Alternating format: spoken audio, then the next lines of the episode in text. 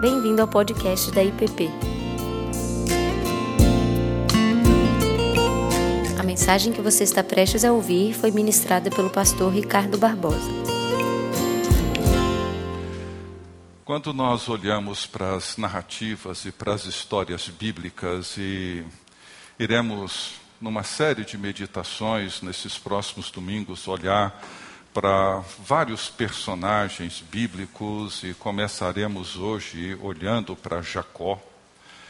A minha intenção com o pastor Tiago era começar com Abraão, mas o mês de janeiro e parte de fevereiro tivemos olhando e meditando em toda a história de Abraão. Então decidimos começar por Jacó, seguindo por José, Moisés e por outros personagens bíblicos. E uma característica importante de todos eles e de todos nós é que a vida de cada um, tanto eles no passado quanto nós hoje, tem uma, uma grande dinâmica.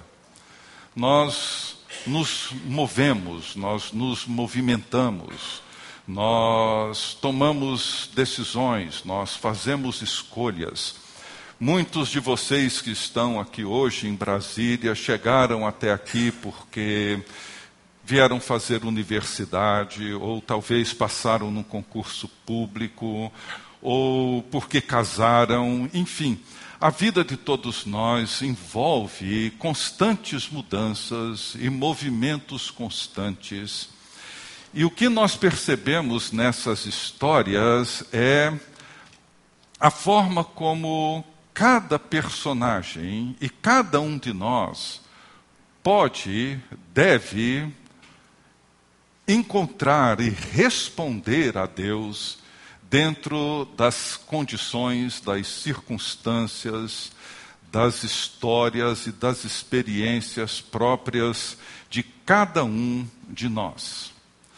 A importância de nós aprendermos a discernir de que grande história a nossa história particular é parte.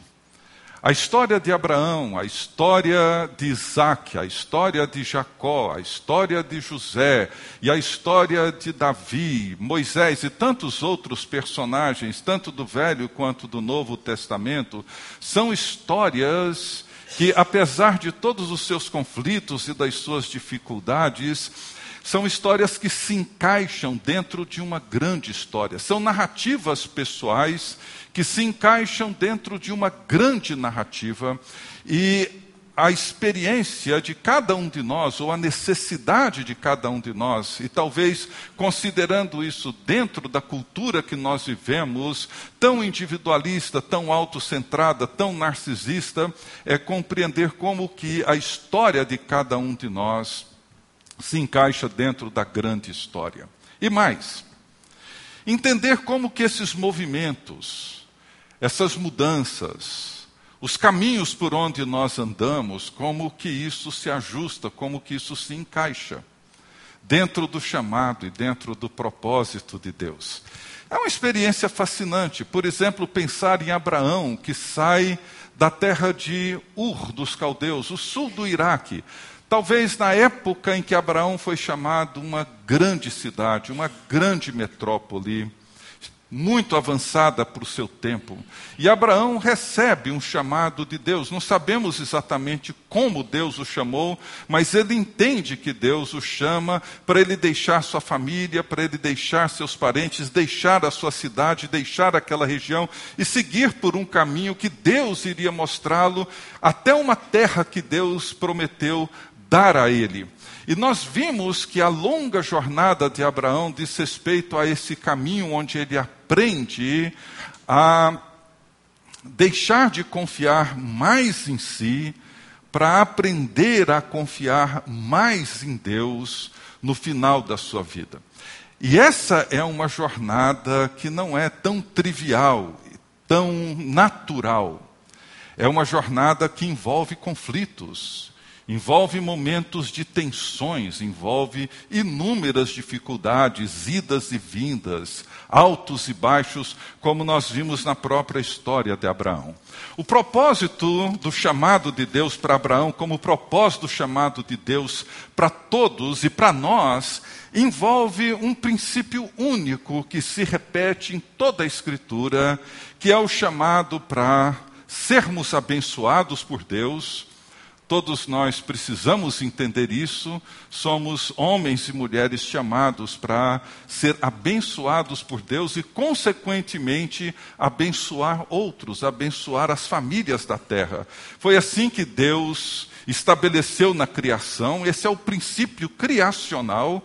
Diz em Gênesis 1, 28, e Deus os abençoou e disse: Sede fecundos, multiplicai-vos, enchei a terra, sujeitai-a.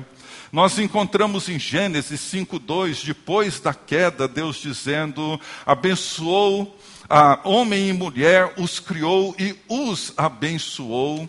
Depois nós encontramos em Gênesis 9, logo após o dilúvio, Deus dizendo assim a Noé: Abençoou Deus a Noé e a seus filhos e lhes disse: Sede fecundos, multiplicai-vos, enchei a terra. Gênesis 12, 2 e 3, na promessa de Deus para Abraão, ele diz: De ti farei uma grande nação, te abençoarei, te engrandecerei o nome, se tu uma bênção, abençoarei os que te abençoarem e amaldiçoarei os que te amaldiçoarem, em ti serão benditas todas as famílias da terra. É a mesma promessa que se repete em Gênesis 25 para Isaac, filho de Abraão, quando Deus diz, depois da morte de Isaac, que Deus abençoou Isaac e prometeu estar com ele para que ele seguisse abençoando outros. Em Gênesis 28, 14, Deus promete a Jacó, neto de Abraão, filho de Isaac, dizendo: Em ti e na tua descendência serão abençoadas todas as famílias da terra.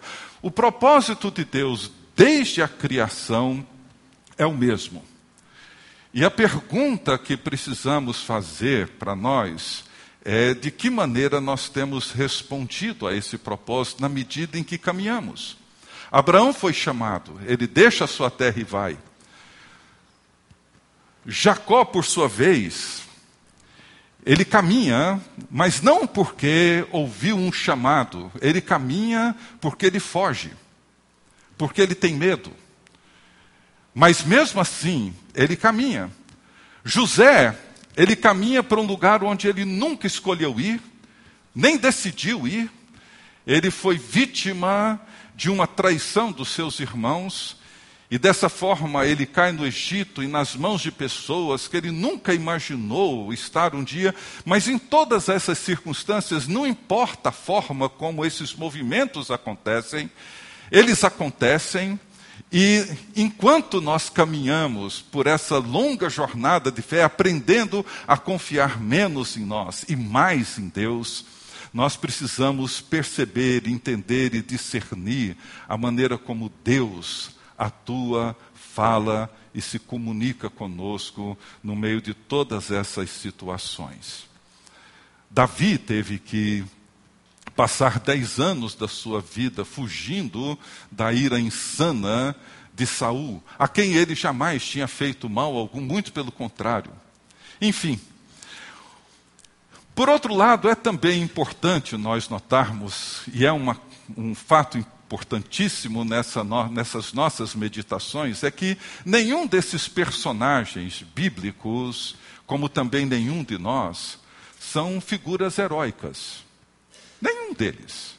São pessoas confusas, são pessoas que viveram situações de vida complexas com a família, consigo mesmos, na sua relação com Deus, com outras pessoas, enfrenta, enfrentaram conflitos pessoais, os mais diversos e os mais complexos, passaram por inúmeras provações, por inúmeros problemas, por inúmeras dificuldades, por muito sofrimento, Isso é muito importante porque nós vivemos numa cultura que valoriza muito o sucesso, valoriza muitas pessoas bem-sucedidas, valoriza muitas famílias muito bem organizadas e muito bem ah, estruturadas, o que é muito bom, não, é, não há nada de ruim nisso daí, mas quando nós olhamos para a história bíblica, não é isso que nós vemos sempre. Nós vemos pessoas confusas, pessoas que duvidam, pessoas que vivem momentos de extrema ausência de confiança, de fé. E em tudo isso, Deus vai trabalhando para nos transformar e nos ajudar a entender a natureza da bênção com a qual Ele quer nos abençoar e a natureza da bênção com a qual Ele quer, através de nós, abençoar outras pessoas. Bem, avançando um pouco, em Gênesis 25, nós encontramos ali o relato da morte de Abraão, onde antes de morrer ele mais uma vez abençoa Isaac. Isaac segue a sua vida mais ou menos igual à do seu pai. Por exemplo, Isaac, quando ele se encontra com Abimeleque, ele tem o mesmo medo que o seu pai teve em relação a Sara, e ele mente para Abimeleque do mesmo jeito que o seu pai mentiu, dizendo que Rebeca não era sua esposa, era sua irmã, com medo de que alguém se apaixonasse por ela e o matasse por causa disso. Tudo igualzinho, a gente percebe que nessas histórias certos padrões familiares, eles se repetem. E muitas vezes é importante, na nossa percepção e discernimento daquilo que Deus está fazendo, viver as experiências com Deus de tal forma que certos modelos e certos padrões sejam rompidos para que uma nova estrutura, uma nova percepção, uma nova maneira de responder a Deus comece a acontecer. E em Gênesis 25, a partir do verso 19, nós entramos então na história de Jacó propriamente dito. Não teremos muito tempo hoje para entrar em muitos detalhes dessa história, mas o nome de Jacó é um nome já bem significativo. É um nome que significa enganador. Isaú foi o primogênito legal, eles eram gêmeos Isaú nasceu primeiro e Jacó nasceu segurando no calcanhar de Isaú, mas ele tem esse nome de forma muito sugestiva, muito significativa, e isso marca não só a história dele, mas a história e a estrutura de uma família inteira. Ele engana o seu irmão Isaú por duas vezes. Ele rouba dele o direito de primogenitura e tira dele a bênção do pai, a bênção paterna. E isso era muito importante, porque o filho que recebia a bênção, no caso primogênito, ele tinha o direito a receber duas vezes mais a herança do pai, porque era aquela pessoa que haveria de continuar cuidando do pai. E esse engano, ou essa forma de viver, acompanha toda a trajetória de Jacó.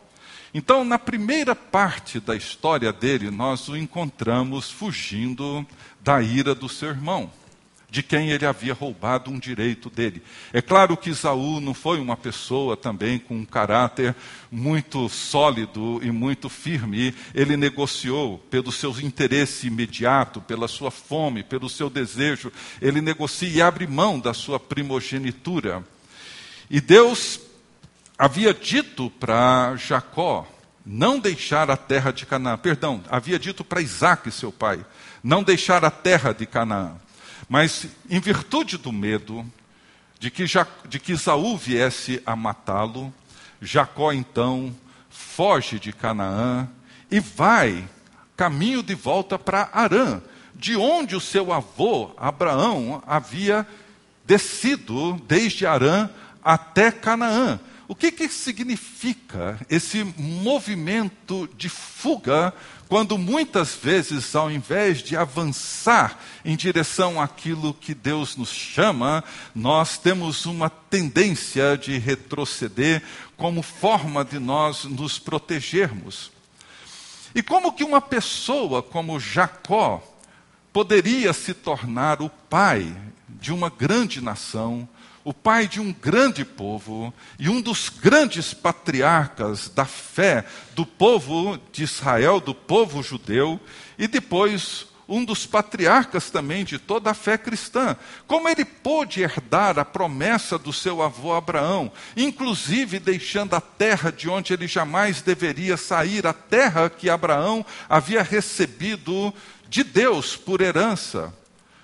Mas Deus conduz Jacó a um lugar e a uma circunstância onde Jacó é transformado. E ele recebe um outro nome, o nome de Israel, que não é um nome próprio de Jacó. É muito mais o símbolo de uma vocação do que um nome. Mas veja bem, a família de Jacó é uma família completamente disfuncional totalmente disfuncional. Seu pai Isaac tinha predileção por Isaú, que era caçador, cozinhava, fazia aquilo que o pai gostava, mas a mãe Rebeca tinha predileção por Jacó. Jacó era dissimulado, mais quieto. E a sua mãe tinha talvez uma necessidade de protegê-lo, de resguardá-lo. E ela então desenvolve toda uma postura dissimulada, manipuladora, torna-se uma pessoa extremamente controladora e aproveita a idade avançada do marido, a sua dificuldade de enxergar que àquela altura Isaac sofria, e manipula a bênção de Isaac para que Jacó a recebesse e não Esaú. E ela faz isso com um plano ardilosamente trabalhado, construído. E depois de Isaac roubar os direitos do seu irmão, e depois de Rebeca agir dessa maneira, ele então foge. E o problema é que nem Rebeca, nem Jacó estão no controle dessa história. Isso é muito importante. Às vezes eu percebo que as nossas histórias, os movimentos, as nossas mudanças, casamentos, filhos, crises conjugais, uma série de situações que nós vamos vivenciando, nós, nós, muitas vezes temos muita resistência e grande dificuldade de perceber o que, que Deus está fazendo. E mais achamos que estamos sempre no controle da nossa própria história e não estamos. Nunca estivemos. Existe algo muito maior. Algo que transcende a nossa percepção e a nossa compreensão. No capítulo 28 em diante, Jacó, no seu caminho para Arã, fugindo de Isaú, ele tem um sonho. Foi um dos textos lidos. E nesse sonho, ele vê uma escada que atinge o céu. Essa escada provavelmente era um zigurate, que é um, um, uma imagem muito comum nos povos da Mesopotâmia antiga, uma escada alta que tinha um sentido religioso, um sentido espiritual, e ele vê nessa escada anjos subindo e descendo. Ela, nesse sonho de Jacó, essa escada, ela é um símbolo desse acesso a Deus. Veja só que interessante: Jacó encontra-se fugindo. E no meio da sua fuga, antes que ele tivesse feito qualquer coisa para cumprir o propósito de Deus, muito pelo contrário, trazendo problemas por onde quer que ele passava, ele ali vê Deus descendo por essa escada e vindo ao encontro de Jacó, onde Jacó se encontra. Para mim, essa é uma imagem fascinante, uma imagem fantástica. Antes de qualquer realização, no meio da fuga, Deus vem ao encontro dele e vem ao encontro dele reafirmando a promessa de Deus a Abraão, a Isaac e agora a Jacó. A promessa de que ele iria retornar à sua terra e a promessa de que ele seria bênção para muitos. É uma expressão da graça de Deus. A graça de Deus que vem ao nosso encontro na nossa fraqueza vem ao nosso encontro quando nós achamos que estamos no controle de todas as coisas e não estamos. Vem ao nosso encontro quando nós estamos negando tudo aquilo para o qual Deus nos chama. Ele vem ao nosso encontro. Não é porque somos bons, não é porque fizemos coisas corretas, é porque a graça de Deus transcende tudo isso. E Deus reafirma a promessa que ele havia feito ao seu avô e ao seu pai, e Jacó começa a entender o que, que estava acontecendo. Eu tenho para mim que esse momento é um momento que poderia assim, simbolizar uma conversão na vida de Jacó. Uma conversão que se segue, não como uma coisa estática, mas um momento em que ele transforma o seu travesseiro de pedra num altar, chama aquele lugar de Betel, que é casa de Deus, o mesmo lugar onde Abraão edificou o seu primeiro altar, embora o nome Betel tenha sido dado por Jacó, o seu neto, mais à frente. E Jacó segue a sua vida, e só depois de 20 anos é que ele volta para Canaã. Mas nessa visão e nesse lugar, ele então faz um voto dizendo: se Deus for comigo e me guardar nessa jornada que empreendo, e me der pão para comer e roupa que me vista, de maneira que eu volte em paz para a casa de meu pai, então o Senhor será o meu Deus. É um símbolo extraordinário de um momento na vida de Jacó em que ele realmente toma consciência. Por isso, o título que eu poderia dar hoje para essa meditação seria De Betel a Peniel. Esses dois ambientes onde, entre eles e neles, acontece a mais profunda experiência na vida de Jacó.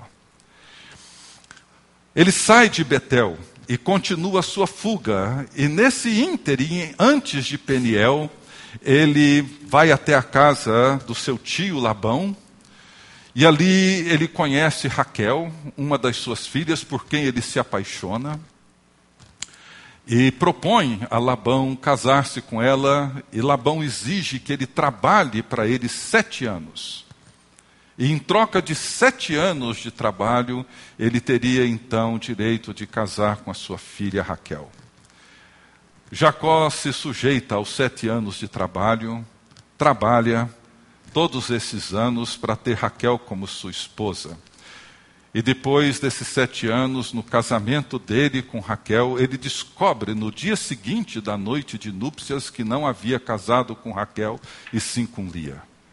Eu leio esse texto e falo, meu Deus, como que um sujeito só descobre que casou com a pessoa errada no dia seguinte? Né? Não sei o que, que ele bebeu no casamento, mas não é normal. Mas sabe o que, que acontece?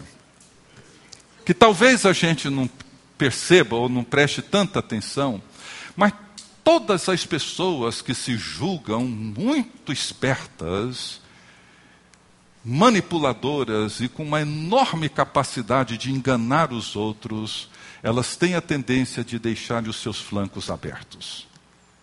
São facilmente enganadas. São facilmente passadas para trás.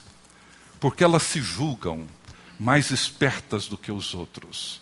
Só que Jacó não sabia que o seu sogro era muito, mas muito mais esperto do que ele e com a capacidade de engano muito maior do que ele imaginava. E ele, não sabemos exatamente como, só descobre no dia seguinte que a pessoa com quem ele havia se casado era Lia e não Raquel. E ele se sujeita a outros sete anos de trabalho para ter o direito de casar com Lia, com Raquel, perdão. Mas isso gera uma série de conflitos. Porque, por um lado, Raquel não lhe dava filhos, e Lia lhe deu vários filhos.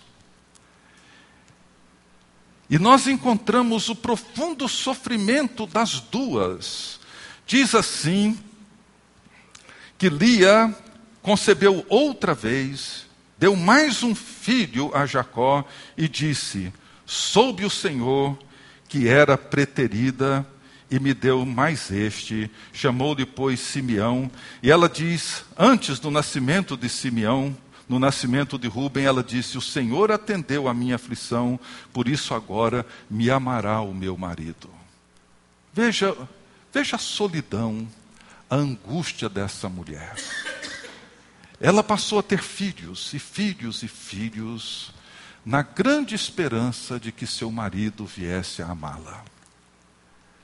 Ela vivia a angústia, a solidão, de uma profunda e desesperadora rejeição que ela vivia. Mas, por outro lado, Raquel, que não tinha como gerar filhos para Jacó, ela, diante do ciúme da sua irmã e do desespero também da sua rejeição, ela diz assim: vendo Raquel que não, que não dava filhos a Jacó, teve ciúmes de sua irmã e disse a Jacó: Dá-me filhos, senão morrerei. Você pode imaginar a tensão dentro daquele ambiente, a disfuncionalidade das relações entre Raquel, Lia, sua irmã, e Lia entrega a sua serva, isso era uma prática comum naquela época, para que desse quando ela já não conseguia mais dar filhos a Jacó, para que ela tivesse mais filhos ainda.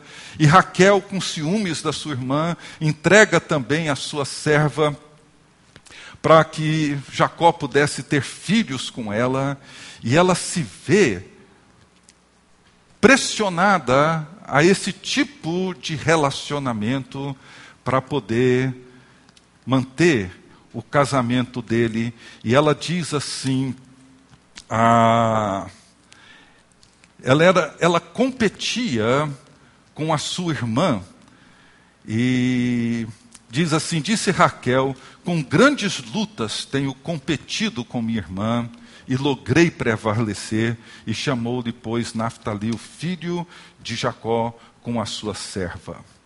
Mais à frente, Raquel engravida, tem filho, e a Lia volta a engravidar novamente. Mas o que nós vemos em todo esse processo é que Deus já vinha antes trabalhando na vida de Jacó. E diante desse processo, Jacó decide voltar para Canaã. É uma imagem também impressionante, porque nos lembra a volta do filho pródigo, nos lembra movimentos que nós encontramos nas Escrituras, onde cada um começa a perceber que não tem mais o controle da situação, como o filho pródigo percebe que não tinha mais controle da situação, Jacó não tem mais controle da situação. Quando essas coisas fogem ao controle, então nós voltamos para o lugar de onde nós saímos. E a essa altura, Jacó já era um homem rico, e no caminho de volta ele precisava acertar duas coisas ele precisava acertar o seu relacionamento com Labão, seu sogro. Labão o explorou, Labão fez com que ele trabalhasse muito tempo sem salário, mudou o salário dele mais de sete vezes. Labão fez com que Jacó se debruçasse para torná-lo um homem rico. Mas chega um momento em que Labão reconhece que foi por causa de Jacó que Deus o abençoou. Essa é uma das imagens belíssimas que nós encontramos na história desses patriarcas. Como que pessoas à volta deles percebem que num dado momento a vida deles tomou um outro rumo, adquiriu novas perspectivas e eles reconhecem que foi Deus através de Jacó, ou Deus através de José, ou Deus através de Davi, ou Deus através de outros que foi abençoando pessoas à sua volta. Labão reconhece que o que ele tem, sua fortuna, tudo aquilo que fez com que ele crescesse e fosse abençoado, ele reconhece que aquilo foi por causa de Jacó. Então, ele faz uma aliança com Jacó, e nesse momento, Jacó já não é mais um enganador. Ele reconhece a sua fraqueza. E ele começa a se movimentar em direção a uma profunda transformação e lá na frente ele faz e renova uma aliança com Labão. Mas o outro encontro importante de Jacó é o encontro dele com Isaú, seu irmão. E isso acontece depois desse episódio no vale de Jaboque, que é uma palavra que vem da mesma raiz do próprio Jacó. No vale de Jaboque, Jacó definitivamente não está mais no controle de nada. Absolutamente nada. E ao invés de roubar o direito de uma bênção, ele luta com um homem até o romper do dia. E vendo que vendo esse homem que não podia com Jacó, toca-lhe na articulação da coxa desloca a junta da coxa de Jacó na luta com este homem. E ele deixa, e ele diz assim para Jacó: Deixa-me ir, pois já rompeu o dia. E respondeu Jacó: Não te deixarei ir, se não me abençoares. E perguntou-lhe esse homem: Como te chamas? E ele respondeu: Jacó. E esse homem diz então: Você não se chamará mais Jacó. Seu nome agora vai ser Israel. Porque, como príncipe, lutaste com Deus e com os homens e prevaleceste. O que, que significa prevaleceste? Significa que numa luta com Deus, ele ganhou essa luta Significa que nesse embate com esse anjo de Deus, ele vence essa luta? Não acredito. Pela primeira vez na vida de Jacó, ele não foge. Ele enfrenta. E ele vai até as últimas consequências. E prevalece. Ele agora quer ser abençoado do jeito que ele precisa ser abençoado. Ele agora é uma pessoa fraca, que reconhece as suas limitações, suas fragilidades e mais. Ele é um homem ferido, ele é um homem machucado pelo resto da vida. E esse anjo, esse homem, pergunta para ele qual é o seu nome. Ele diz Jacó. E depois Jacó volta-se para ele e diz: E qual é o seu nome? E ele não responde. E Davi se submete a alguém que se recusa a dizer para ele qual era o seu nome. E ali ele é abençoado. E ali ele levanta esse altar e chama aquele lugar de Peniel, porque eu vi Deus face a face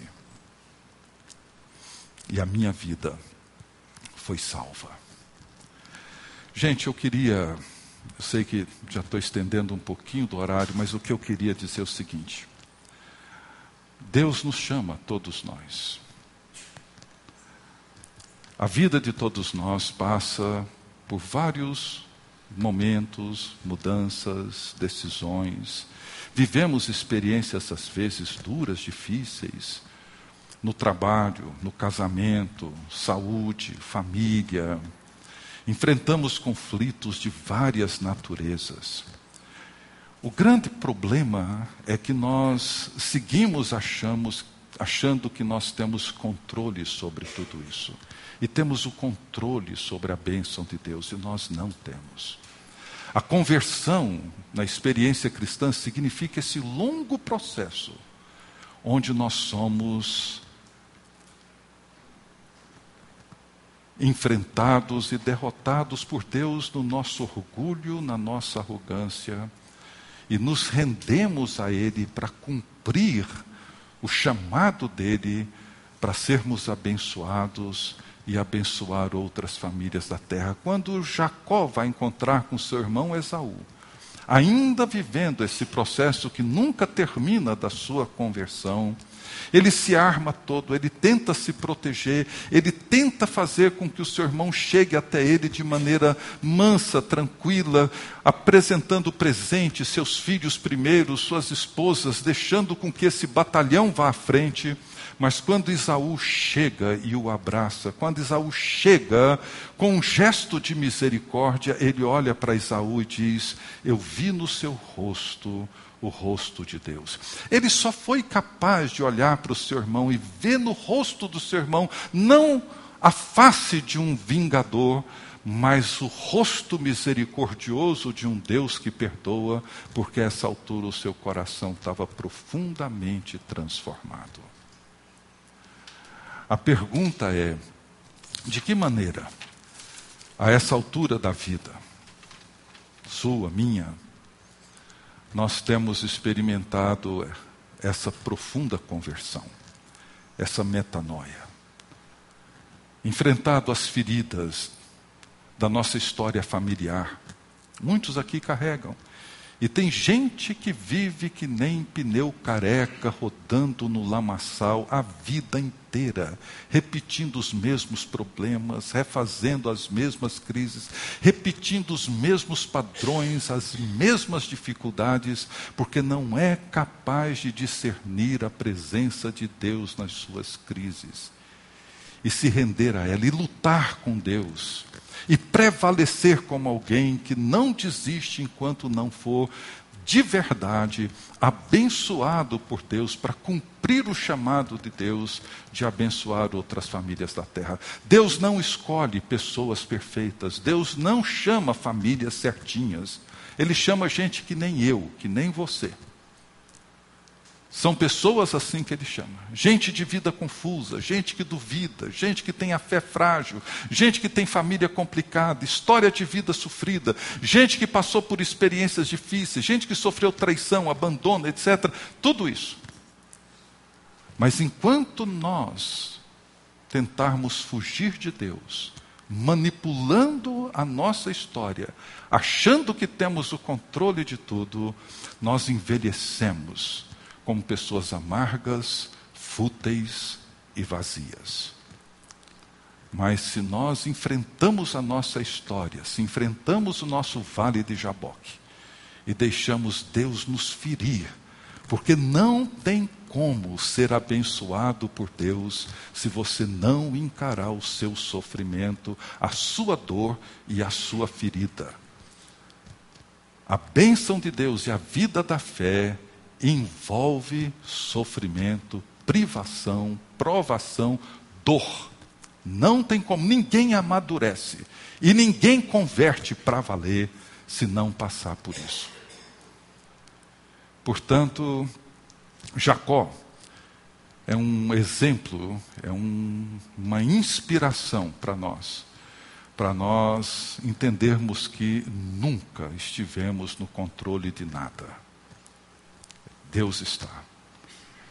Se tentarmos fugir, nós vamos prejudicar não apenas a nós, mas a vida de todos à nossa volta. Mas se voltarmos e enfrentarmos a nossa história e nos rendermos ao Senhor, Ele certamente nos abençoará e, através de nós, abençoará outras famílias da terra. Que Deus assim nos abençoe e nos ajude a nos inspirar na história desses personagens que nos ajudam a entender a nossa própria história. Pai querido, nós te agradecemos por essas histórias que nos inspiram. Que o Senhor nos ajude, ó Deus, a reconhecer que fiéis são as feridas feitas por aquele que nos ama. Que sejamos, ó Deus, feridos, não importa. Que sejamos, ó Deus,